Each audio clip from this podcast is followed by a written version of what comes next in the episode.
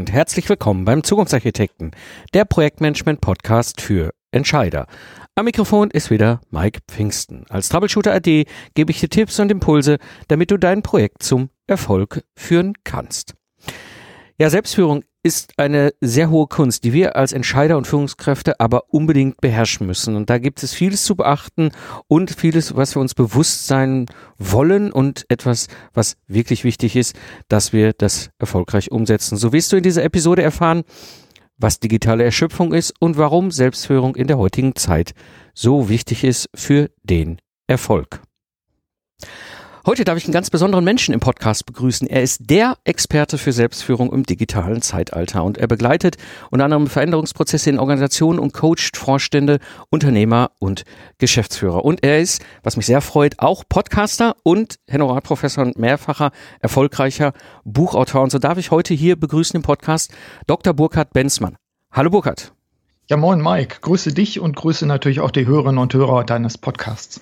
Ja, schön, dass du dabei bist. Wir wollen uns heute mal ein bisschen über das ganze Thema Selbstführung, gerade so Selbstführung im digitalen Zeitalter unterhalten.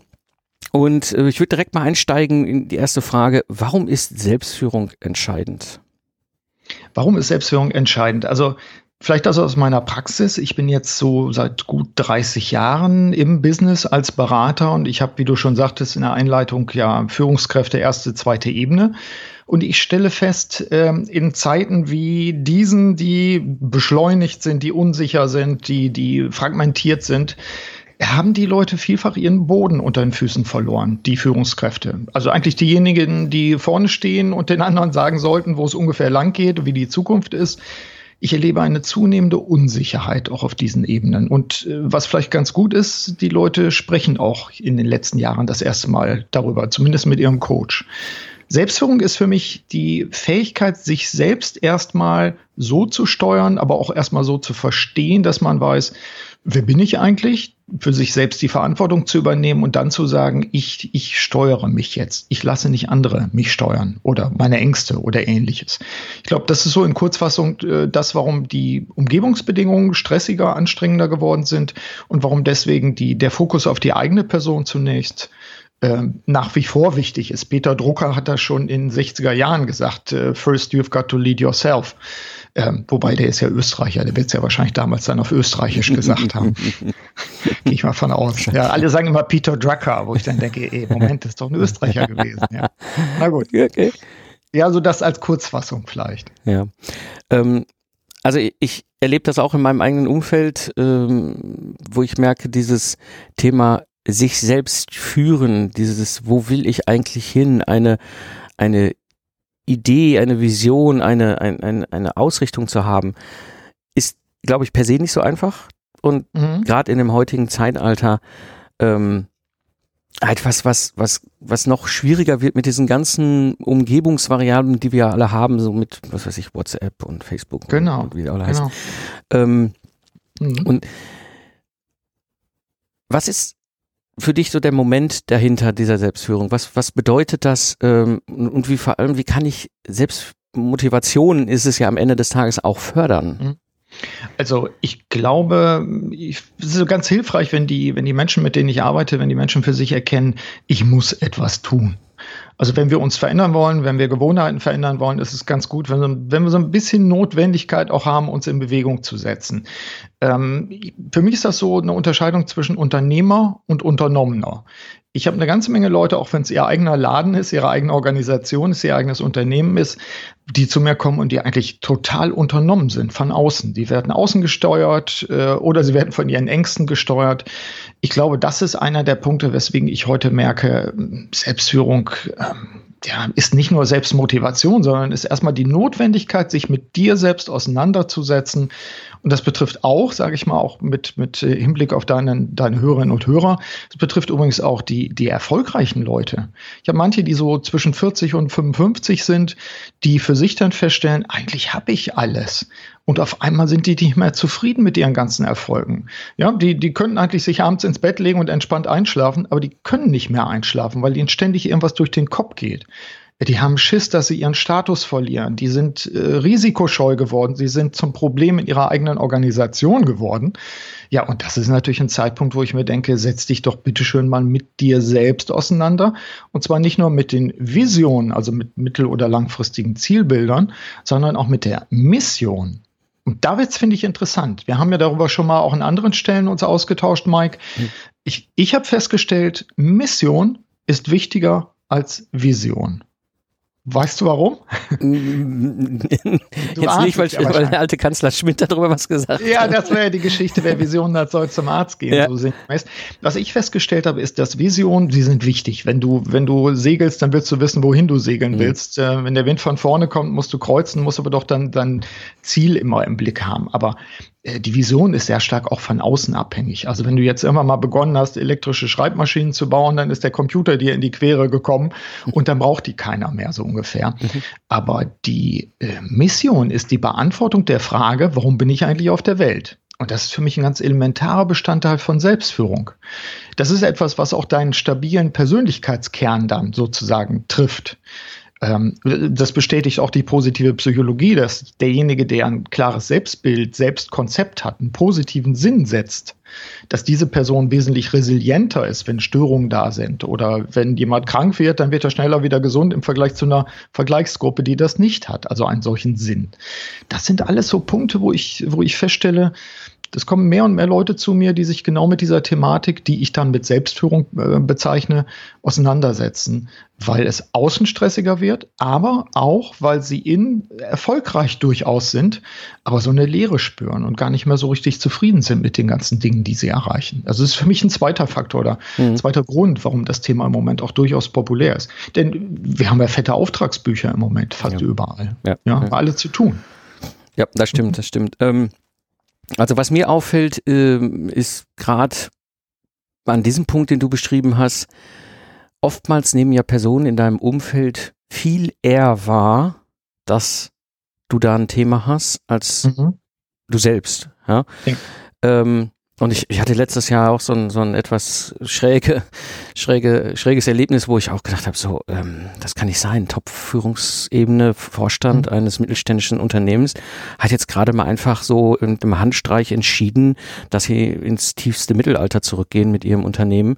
Ähm, mhm. also quasi, ich als ich diese Entscheidung gehört habe, war mir klar, dass dieses Unternehmen in drei bis fünf Jahren nicht mehr existieren wird. Ne, so Digitalisierung brauchen wir nicht, ist alles Quatsch, es geht vorbei. Ähm, und du merktest halt wirklich, dies, das eigentliche Kernproblem ist, dass diese Führungskraft, diese Mission, diese mhm. Selbstführung, dieses, wo, ja, das, was, was mache ich da eigentlich, mhm. überhaupt nicht auf dem Schirm hatte und so in sich selbst gefangen war. Ja. Hast du vielleicht einen Tipp für jemanden, der jetzt von außen mhm. da drauf guckt und so eine Person sieht, wie man den triggern kann? Weil ich glaube, das ist furchtbar schwer. Ich meine, es ist schwer genug, das selber zu erkennen, aber von außen angetriggert zu werden, ist wahrscheinlich auch noch mal eine Stufe.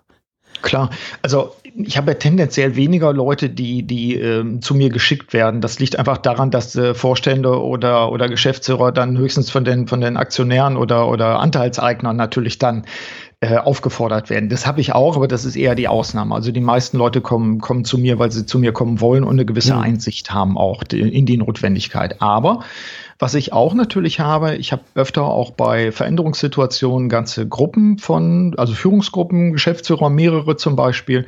Und da gibt es das durchaus dass wir dann zum Beispiel in, in äh, strategischen Sitzungen zusammenarbeiten und solche Engpässe dann auch mal genannt werden, wenn wir dann in eine gewisse Offenheit kommen und dass dann der Kollege zum anderen Geschäftsführer sagt, meinst du nicht doch, du solltest dich mal mit diesen Dingen auseinandersetzen?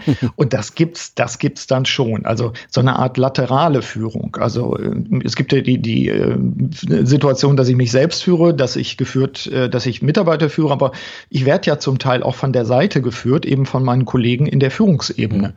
Äh, da kann ich nur dazu auffordern, auch sich gegenseitig mal rein Wein einzuschenken und zu sagen, mir fällt Folgendes an dir auf. Ähm, wie willst du damit umgehen? Also den, den anderen auch, Führung heißt für mich immer, sich anderen Leuten zuzumuten auch. Und das bedeutet natürlich auch meinen Kollegen auf derselben Ebene.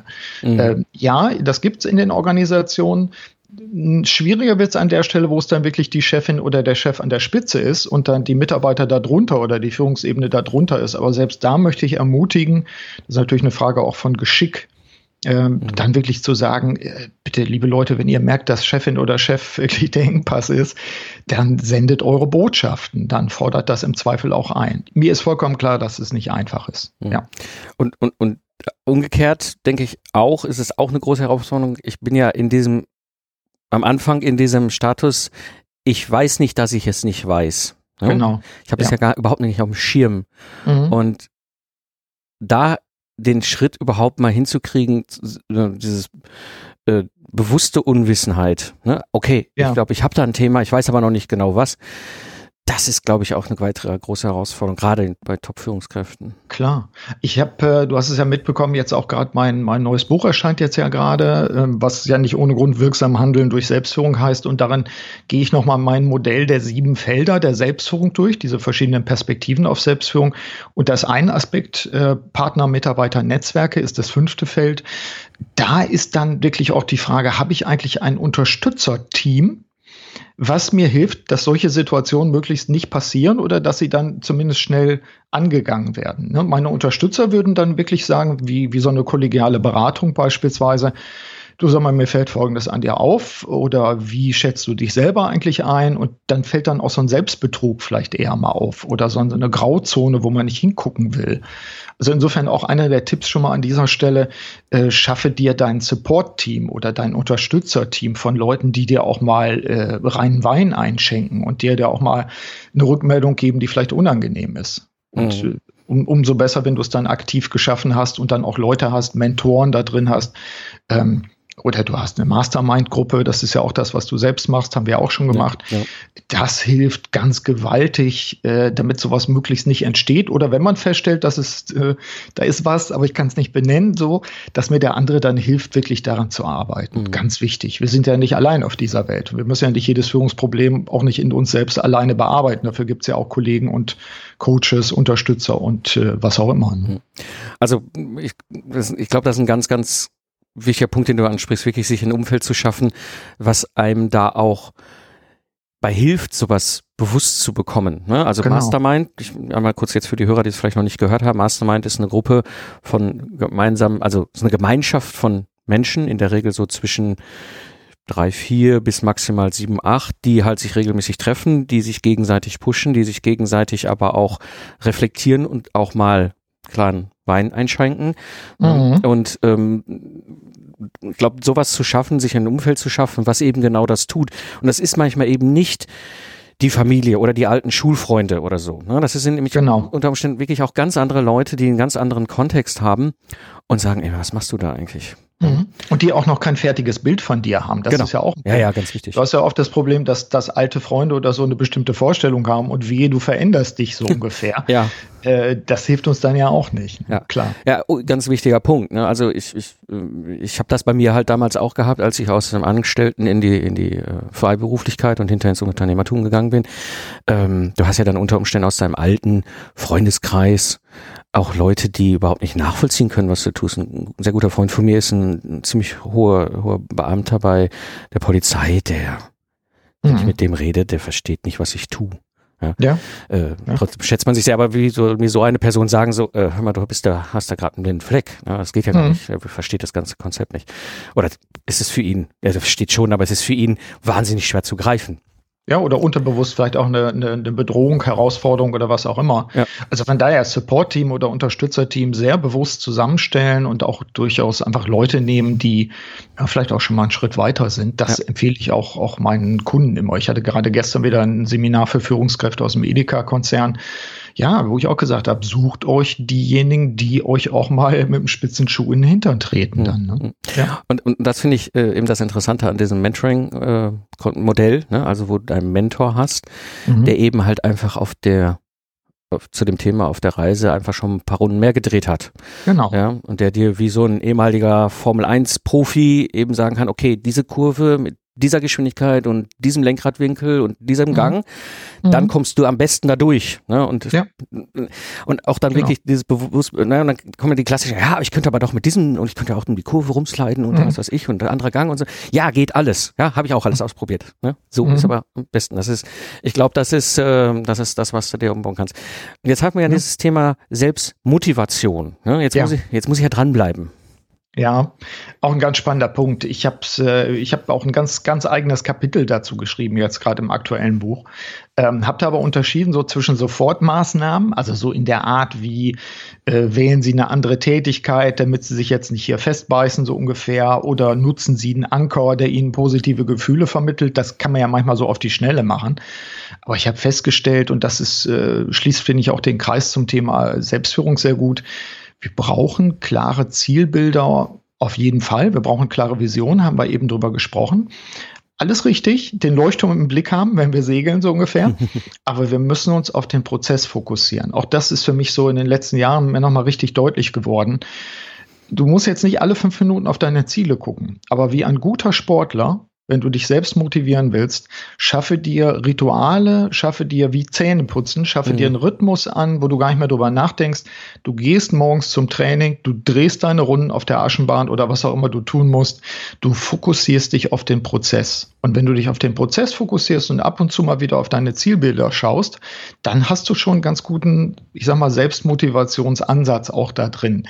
Ähm, also insofern, äh, klar, schöne Zukunfts- äh, und Zielbilder, die sinnlich sind, die anschaulich sind, alles richtig, mache ich auch, habe ich in der Wand. Aber das Fokussieren im Alltag auf die Prozesse und die Verfahren, die dafür sorgen, dass wir unseren Zielen näher, näher kommen.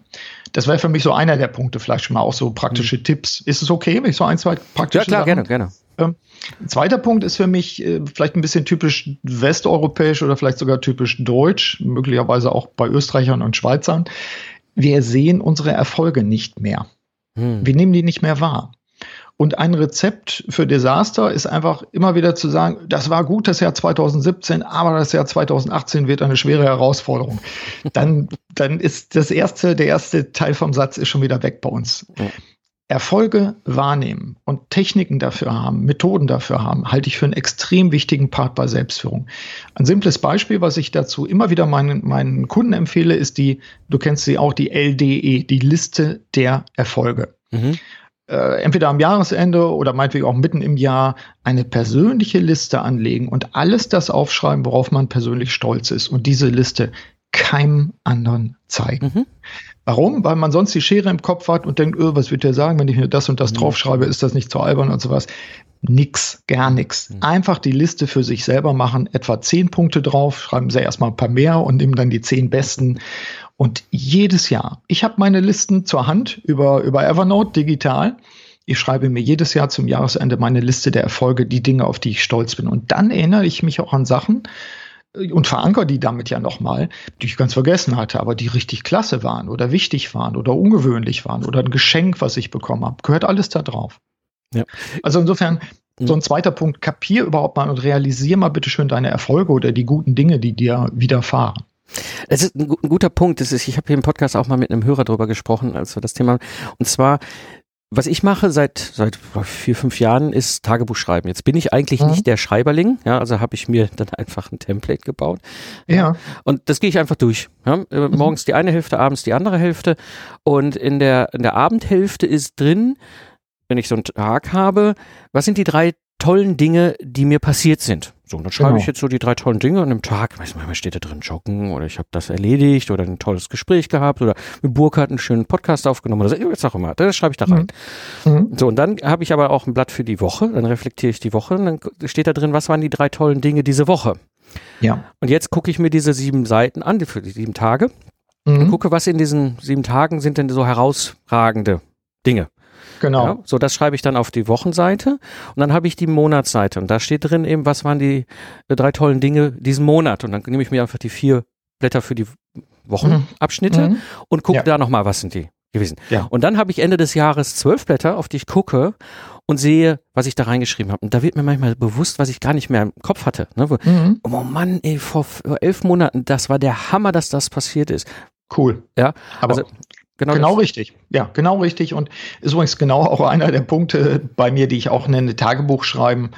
Und wenn du so eine schöne Struktur sozusagen dafür hast, umso besser, wenn du das dann in ein System einbaust, was, was du nutzt, um dich selber zu steuern, damit du nicht von anderen gesteuert wirst, ja, umso besser. Dann kommst du im Endeffekt ja wahrscheinlich auch damit zu deiner Liste der Erfolge oder der Dinge, für die du dankbar bist. Und auf jeden Fall, du holst es in dein Bewusstsein. Ja, das und das finde ich zum Thema Selbstmotivation so wichtig.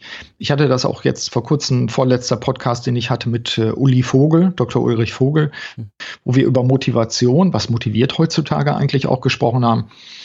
Es, wir sind formbar. Wir können uns formen. Wenn jemand sagt, äh, ich bin aber nur mal ein Pessimist oder irgendwas, schon das so zu sagen und sich immer wieder zu sagen, formt das natürlich aus. Umgekehrt, wenn wir, wie du das machst, uns die Sachen immer wieder ins Bewusstsein holen, dann, dann üben wir und lernen auch optimistischer einfach daran zu gehen, weil wir diese mhm. positiven Sachen wahrnehmen. Kommt aus der Therapie dieser Ansatz, funktioniert natürlich auch dann, wenn man noch nicht Therapie äh, bedürftig ist sozusagen. Klar. Ja, ja, es macht es einfach bewusst, weißt du, es macht das auch so selbstzufriedener. Ja, dieses, Klar. also allein schon, wenn ich dann äh, Ende der Woche oder Ende des Monats das zusammenschreibe und denke, ey Mann, das ist ja krass, das, ja, das, das habe ich ja so schnell und so früh geschafft, das habe ich gar nicht mehr am Radar gehabt. Genau. Mhm. mhm. Zählt übrigens zu den Ritualen des Innehaltens, also auch ein Punkt, den ich, den ich nenne als Methoden und Instrumente mit Hebelwirkung, um die Selbstführung zu verbessern.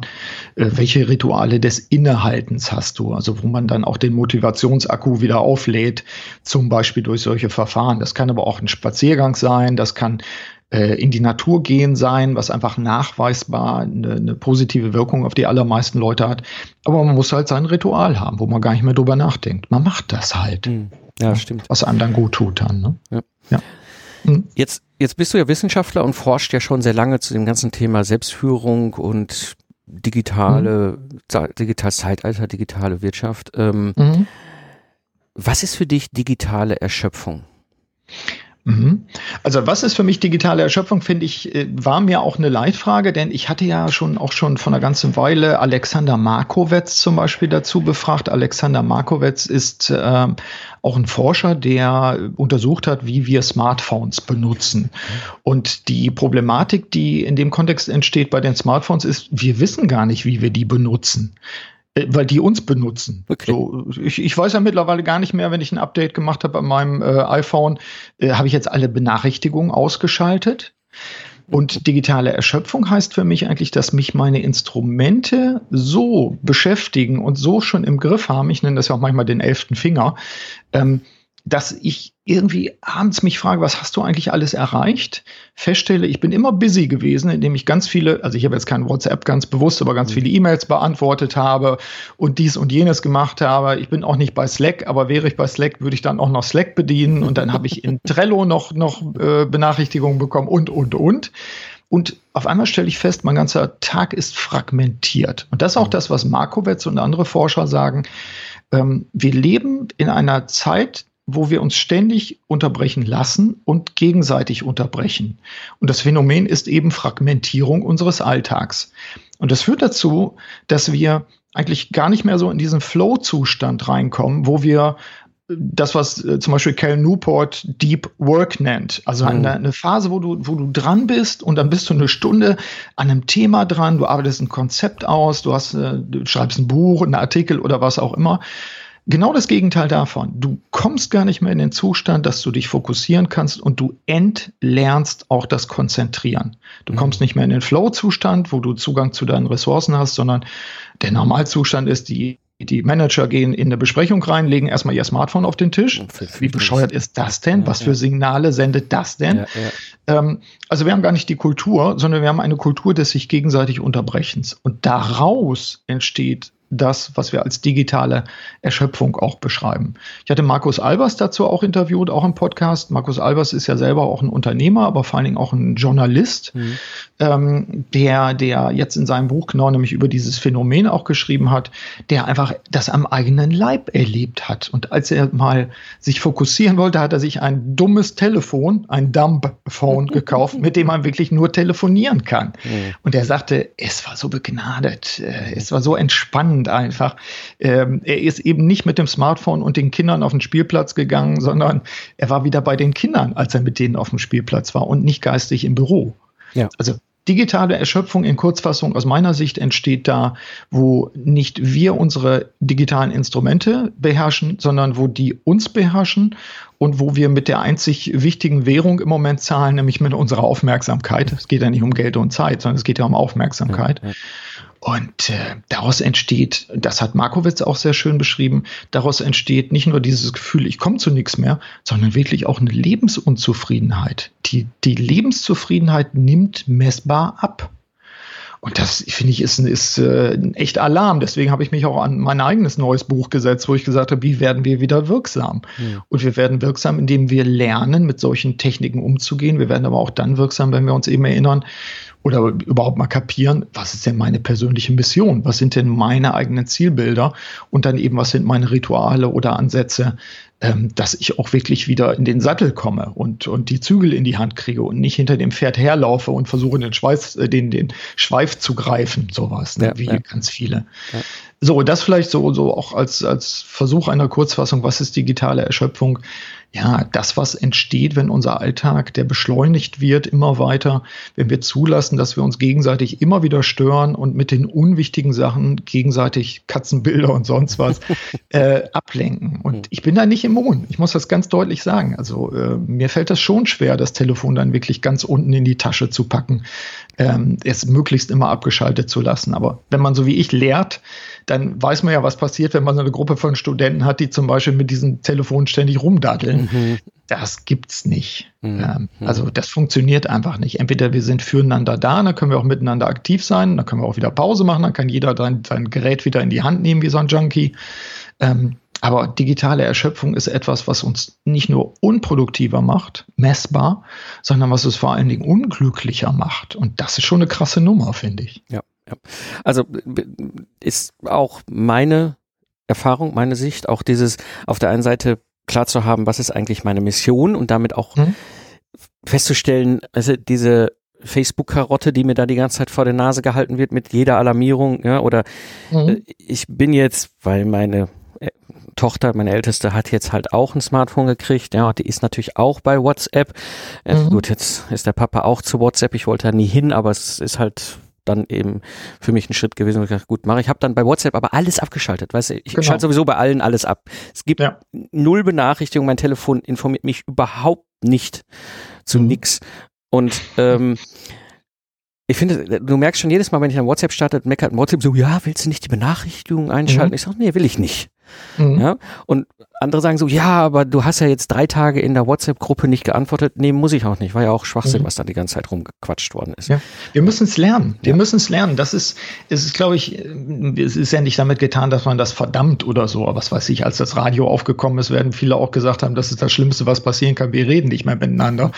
ähm, ich glaube, die Leute, wir haben dann im Zweifel vorher auch nicht miteinander geredet. Ja. Wir müssen, wir müssen die Kulturtechniken lernen, sagen uns zumindest die Forscher und die, die ich so gelesen habe in letzter Zeit. Und es sind ein paar sehr gute Bücher dazu ähm, auch erschienen, die, die ich sehr hilfreich finde. Ich hatte schon gesagt, Markowitz hat darüber was geschrieben, äh, Cal Newport hat darüber geschrieben, äh, was vor allen Dingen für die Nerds natürlich immer ganz interessant ist. Ähm, und Markus Albers hat eben jetzt auch über digitale Erschöpfung geschrieben. Und die bieten uns halt auch Hinweise, wie können wir damit umgehen. Und ich sage mal in der Zusammenfassung, wir müssen die Kulturtechniken lernen. Ja. So einer der Tipps war, äh, check doch mal, wenn du, wenn du so eine E-Mail-Flut oder Nachrichtenflut hast, wo sind die vier, fünf, sechs Leute, mit denen du die meisten Nachrichten austauscht und welche Regeln solltet ihr vereinbaren mhm. dazu? Mhm. So, das würde ja schon mal helfen, weil man dann, ja. dann, keine Ahnung, 70 Prozent vielleicht schon dieser Nachrichten erschlägt. Ja. Und äh, ich, ich habe auch ein Kapitel da drin zum Thema Mediendiät oder Social Media Diät. Mhm. Das ist natürlich dann auch nochmal so eine, so eine weitere Stufe, die ich manchmal mit meinen Coaching-Kunden mache, dass ich sage, machen Sie erstmal eine Inventur, was Sie alles konsumieren, auf, in welchen Kanälen, ob, ob Sie das wollen oder nicht. Und dann überlegen wir mal, wie Sie eine Mediendiät machen können. Mhm. Und äh, das hilft einfach wieder ein bisschen mehr Herr oder Frau der Lage zu werden. Ja. Ja, absolut. Also ich, ich mir, mir ist das so bewusst geworden. Ich habe jetzt auch gerade ein Buch geschrieben zum Thema Productized Services, was jetzt im, im Februar rauskommen wird dieses Jahr. Und ich habe in diesem Buch mal in einem Kapitel aufgeschrieben, wie viel Kanäle ich nutze, ja, um ja. zu kommunizieren. Also theoretisch nutzen könnte. Ja. Mhm. Facebook Messenger, Xing Messenger, LinkedIn Messenger, dann gibt's da WhatsApp, dann habe ich Slack, dann habe ich Skype Message, dann habe ich Skype Business auch noch, dann habe ich noch äh, Trello, dann habe ich Meistertask, dann habe ich, ich, ich habe das alles mal, ich habe die alle mal aufgelistet. Ich bin auf über ja. 20 Kanäle gekommen. Das ist schräg. Wo ich mit ja. meinem Netzwerk, mhm. und ich bin da schon radikal, ja, ich mhm. habe alles abgeschaltet, trotzdem gibt's diese 20 Kanäle. Ja. ja. Und äh, ich glaube, das ist vielen nicht bewusst, dass wir so viele, ne? Twitter Messenger gibt's auch noch und ach, ich weiß nicht, nur wenn, ich bin jetzt nicht bei Instagram, da gibt's ja auch wieder solche Messenger und alles. Klar. Ja, und jetzt kommen noch diese ganzen Chat-Roboter dazu. Also ähm, sich mhm. mal bewusst zu machen, wie viele Kanäle ich da habe. Und das war für mich interessant. Dann habe ich gesagt, es gibt einen Kanal, wo ich einen direkten Kommunikationszugang habe zu meiner Familie, also meine Frau und meine mhm. Tochter. Ähm, der bleibt offen. Das ist der einzige, wo ich auch zumindest mal eine visuelle Nachricht. Ich krieg akustisch habe ich alle abgeschaltet, aber ja. bei, bei dem Kanal kriege ich eine visuelle Nachricht, wenn da mir jemand drin schreibt. Und die beiden wissen, dass sie mich darüber erreichen können. Mhm. Aber wissen auch, dass es vielleicht dauern kann, bis ich es mitbekomme, weil ich ja. einfach ein, zwei Stunden nicht auf mein iPhone gucke. Ja. Genau. Und ähm, da bist du natürlich, da bist du natürlich genau bei den Voraussetzungen, auch wenn man so eine Inventur mal macht, wenn man sich das klar macht, dann bist du bei den Voraussetzungen, was eben heutzutage als Deep Work bezeichnet wird, eben genau diese, diese Arbeitszeit, auch der Zeitraum, den wir brauchen, um in einen, in einen Zustand zu kommen, wo wir richtig fokussiert, konzentriert arbeiten können und, und Zugriff, du kennst es ja einfach auch, solche Zustände, Zugriff äh, zu unserer besten Leistung mhm, haben. Mhm, und das gilt aber genauso, wenn, was weiß ich, fünf Manager zusammenarbeiten oder ein Projektteam zusammenarbeitet. Gebt euch bitteschön die Spielregeln, auch in Bezug auf digitale Instrumente, damit ihr top wirksam sein könnt. Mhm. Und wenn ihr erstmal ein Ritual habt, am Anfang die Klappe zu halten, eine Minute lang und euch zu fokussieren und dafür zu sorgen, dass alle das Telefon nicht nur abgeschaltet haben, sondern auch weggepackt haben. Denn wenn es sichtbar ist, hat es schon eine Auswirkung auf unser Unbe also Unbewusstes, ja. weil wir natürlich unbewusst damit rechnen, irgendwie könnte doch gleich mal eine Störung kommen. Genau. Und dann schalten wir schon gar nicht mehr auf unsere Top-Leistung, sondern mhm. unser Gehirn will ja immer Energie sparen, also dann lieber ein bisschen runterfahren, weil es gibt sowieso gleich eine Störung. Genau. Wir müssen es lernen. Wir müssen es lernen. Und, und ich, das bringt mich noch zu einem Punkt, den ich sehr spannend finde. Ich habe, ich glaube 2000 oder 2001 ein sehr interessantes Buch gelesen vom Tom DeMarco. Ich meine, das mhm. war entweder Wien wartet auf dich oder People Work, eins von den beiden. Ich, ne, ne, aber mhm. was, was er beschrieben hat damals, der, der hat ja viel erforscht zum Thema Teamarbeit, gerade so im, im, im, in der Programmiererszene. Mhm. Ähm, und der sagte, du brauchst erfahrungsgemäß ähm, 10 bis 15 Minuten, um so richtig reinzukommen in dein Thema, ja. um dann wirklich im Flow zu sein und richtig, richtig gut an dem Thema zu arbeiten. So, dann ja. arbeitest du da dran. Und jetzt kommt plötzlich die Unterbrechung. Er hat das damals, war das eben das, der Klassiker Großraumbüro, ne? Hier kommt der Kollege, mhm. hallo, eine Kaffeetasse oder mhm. klingelt das Telefon, der Kunde ist dran oder sonst was. Jetzt wirst du unterbrochen. Mhm. Dann hat er das erforscht, damals in Studien. Ich glaube, mit IBM damals war das gar nicht so ungefähr, habe ich das noch im Kopf. Und dann haben die das erforscht und haben, sind raus, haben rausgekriegt, okay, jetzt wirst du unterbrochen. Du bist voll im Stoff drin. Mhm. Dann ist diese Unterbrechung, keine Ahnung, vielleicht fünf Minuten. Und dann brauchst du mhm. wieder eine genau. Viertelstunde, 20 Minuten, bis du wieder so tief rein bist, dass du an dem Punkt, wo du unterbrochen worden bist, ja. in der Art und Weise weitermachen kannst. So, jetzt mhm. überlegen wir mal uns den Alltag eines normalen Menschen, ja, im, ja. in seinem Beruf. Mhm. Da hast du acht Stunden, so ne, mhm. plus minus. So, jetzt, wie oft wirst du unterbrochen? Ja. Und jede Unterbrechung klaut dir wieder 20 Minuten, weil du die brauchst, um wieder reinzukommen. Genau, und jetzt rechne nochmal die Anzahl der, der Mitarbeiter, denen das so geht, in einer Organisation ja. dazu. Und dann hast du eine unwirksame Organisation. Was ja die, die neueren Forschungsergebnisse nahelegen, ist ja, es ist nicht so, dass du, wenn du unterbrochen wirst, du dann nach 20 Minuten wieder auf dem Level bist. Im Gegenteil, du gewöhnst dich langsam daran, dein Hirn, dass du gar nicht mehr auf dieses Level kommst, weil du Stimmt. unbewusst mit der Unterbrechung rechnest. Das bedeutet, das ist eine erlernte nicht mehr Fähigkeit. Ich weiß nicht, wie man es bezeichnen nicht sollte. Fähigkeit, ja. ja Sowas, aber du, du, du chunkst ja. dich langsam runter in deiner, in deiner äh, Leistungsfähigkeit. Ja. Das ist der krasse Punkt. Du kannst konzentrieren lernen, du kannst es wieder verbessern durch Meditation und, und Formen der, der Achtsamkeit und so weiter, kann man lernen. Dann wird es wieder besser. Du kannst es aber eben auch deshalb verbessern, wenn du dir Spielregeln in einer Gruppe gibst, wo man sagt, hier, das ist ein ungestörter Raum, das ist eine ungestörte Zeit, da kann ich mich zurückziehen für Deep Work oder ähnliches. Aber ich finde es irre, dass wir, dass wir in einem Land wie dem unseren, dass dieses Phänomen überhaupt nicht angegangen wird. Wenn, wenn von Großraumbüros gesprochen wird, dann unter dem Aspekt, das ist günstiger, weil es ja doch nicht immer, sind nicht immer alle da. Ich habe ja mit Steelcase, du weißt es, mhm. mit dem, mit dem Büromöbelhersteller, dem amerikanischen, der ja auch in Deutschland ist, haben wir einige Projekte gemacht, machen das auch bei unserem jährlichen Kongress immer, bei dem Leadership Development Kongress, dass wir gucken, wie können wir räumliche Bedingungen schaffen, dass man sich als Mensch wirklich voll fokussieren kann. Mhm. Und da gibt es ja viele Ansätze, wird jetzt das Thema heute ja. besprengen. Aber will nur sagen, ähm, wenn wir uns daran gewöhnen, dass wir uns nicht mehr konzentrieren können, dann versuchen wir vielleicht in Randzeiten, wenn noch keiner da ist oder wenn alle wieder weg sind, zu arbeiten. Wirksam ist das alles nicht. Nee. Also wir, wir müssen bei uns selbst gucken, Selbstführung. Wir müssen aber auch beim Team schauen, einfach, was müssen wir uns für Spielregeln geben, wie müssen wir uns Umgebungsbedingungen verschaffen, dass wir überhaupt wieder wirksam werden. Hm. Für mich ist das äh, der Begriff Wirksamkeit der, der Begriff für 2018. Das ist also auch das Motto bei uns in der LD21 Academy. Äh, das, das ist die Frage, wie werden wir wieder wirksam? Wir sind es nicht im Moment. Ja. ja. ja. Sehr spannender Bogen, den wir geschlagen haben, Burkhard. Haben wir auch irgendwas vergessen? Haben wir was vergessen? Ähm, ich glaube, vielleicht noch ein kleiner Abrunder dazu, ähm, was ich gerne gelesen habe, als ich jetzt mein, mein aktuelles Buch gerade geschrieben habe, eben Wirksam Handeln durch Selbstführung, ähm, ist der Ansatz der abnehmenden Willenskraft. Ich weiß nicht, du hast es wahrscheinlich auch schon mal gehört oder gelesen von Roy Baumeister und Tierney. Ähm, heißt auf Deutsch falsch die Macht der Disziplin, heißt im Original Willpower, also mhm. Willenskraft, was mhm. ja nun mal was anderes ist. Ja. Ich finde nochmal wichtig, vielleicht auch nochmal als Appell an die Hörerinnen und Hörer, ähm, Willenskraft ist wie ein Reservoir, sagt Baumeister. Ähm, das ist wie so eine Pulle, die, die morgens, wenn man gut geschlafen hat, ist die voll. Und mit jeder Entscheidung, die ich treffe, mit jeder Aktivität, nehme ich einen Schluck aus der Pulle. Und mhm. abends, spätestens abends ist das leer. Ähm, und das bedeutet nochmal, wir müssen extrem achtsam sein, wir müssen extrem aufpassen, womit wir uns beschäftigen. Das fängt damit an, wie du, was du morgens anziehst. Mhm. Wenn du es am Vorabend hingelegt hast, brauchst du am, am Morgen nicht drüber nachdenken. Wir haben oft das Gefühl, dass wir abends total erschöpft sind, aber wir haben uns mit irgendeinem Killefit beschäftigt. mit irgendwas, was überhaupt nicht zielführend war. Und deswegen ganz wichtiger Punkt für mich in Sachen ähm, Wirksamkeit sei dir bewusst, dass deine Willenskraft ein Reservoir ist, was sich langsam aber sicher erschöpft. Und versuche dich mit den wirklich wichtigen Sachen, ne, Unterschied Effektivität und Effizienz. Mhm. Effektivität die richtigen Dinge, Effizienz die Dinge richtig tun. Ne? Mhm. Ähm, versuche wirklich für dich herauszufinden, was sind meine drei Hauptaufgaben heute und versuche dich immer wieder darauf zu fokussieren. Denn Energie verbraucht man auch für den letzten Mist.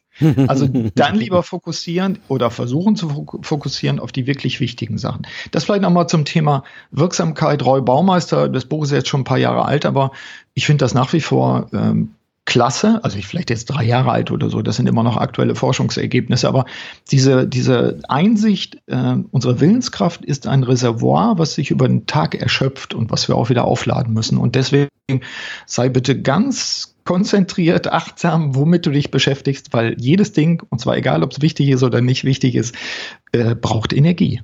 So, also das vielleicht nochmal als Appell, mal drüber, so die nächsten Tage drüber nachzudenken. Ja, wenn ich morgens aufstehe, beschäftige ich mich dann gleich mit irgendwelchen E-Mails oder so? Oder schreibe ich mir auf, das sind die drei wichtigsten Sachen, die ich heute unbedingt im Fokus behalten muss? Ja. Das Letztere ist wirksamer. Ja. ja. Na. Wunderbarer so. Punkt. Ja. Jetzt hast du ja dein Buch erwähnt, was jetzt rauskommt oder mhm. rausgekommen ist. Und ähm, befinde ich mit Sicherheit auch im Netz. Ja, auf jeden Fall. Also man findet mich immer ganz leicht. Ich habe eine der kürzesten Internetadressen, äh, nämlich ludwigdora21.de, also ld21.de. Steht für Leadership Development in the 21st Century, ist die Internetseite meiner äh, kleinen Akademie, meiner privaten. Und dort gibt's dann auch den Zugang zu meinem Podcast. Das ist ganz einfach. Es gibt auch ein paar Blogbeiträge. Es gibt auch Artikel, die man kostenlos runterladen kann. Und ähm, das neue Buch kommt jetzt gerade oder ist jetzt gerade erschienen und trägt den Titel Wirksam Handeln durch Selbstführung und äh, ja, hat viel von dem, was wir heute äh, besprochen haben, zum, zum Fokus. Aber wie gesagt, gibt auch Tonnen von Material, was man erstmal kostenlos runterladen kann. Es gibt Artikel auf der Seite unter Downloads. Äh, liebe Hörerinnen und Hörer, bitte bedienen Sie sich dort. Genau, also ich, ich werde das einfach hier auch in die Shownotes verlinken und äh, ich wir kennen uns ja, ja, über die Jahre. Ich kenne ja auch schon dein Buch und ich kann es nur sehr empfehlen. Da steckt viel Wissen drin, da steckt viel Weisheit drin, was du zusammenträgst und dementsprechend geht mal hin, schaut da mal vorbei, guckt euch, das Buch ist sehr interessant, ähm, holt euch das Buch. Meine absolute ja. Empfehlung. Super, Dankeschön. Ja, Burkhard, dir vielen Dank für das angenehme Gespräch und hat mir wieder sehr Gerne. viel Spaß gemacht. Ja, äh, immer wieder gern und immer wieder gut. Danke auch dir, Mike. Ja, zusammenfassend für die heutige Episode holt euch das Buch Wirksam Handel durch Selbstführung von Burkhard Benzmann. Es ist vollgepackt mit praktischem Wissen und eine echte Hilfe für Führungskräfte in der heutigen Zeit. Wenn der Inhalt für dich einen wertvollen Nutzen stiftet, dann würde es mich natürlich sehr freuen, wenn du den Podcast weiterempfiehlst. Sicher kennst du in deinem Netzwerk Menschen, die, für die der Podcast eine wertvolle Hilfe darstellt. Das ist die heutige Episode des Zukunftsarchitekten, der Projektmanagement-Podcast für Entscheider. Ich bin Mike Pfingsten und danke dir fürs Zuhören. Ich wünsche dir eine schöne Zeit, lach viel und hab viel Spaß, was auch immer du gerade machst. Und so sage ich Tschüss und bis zum nächsten Mal.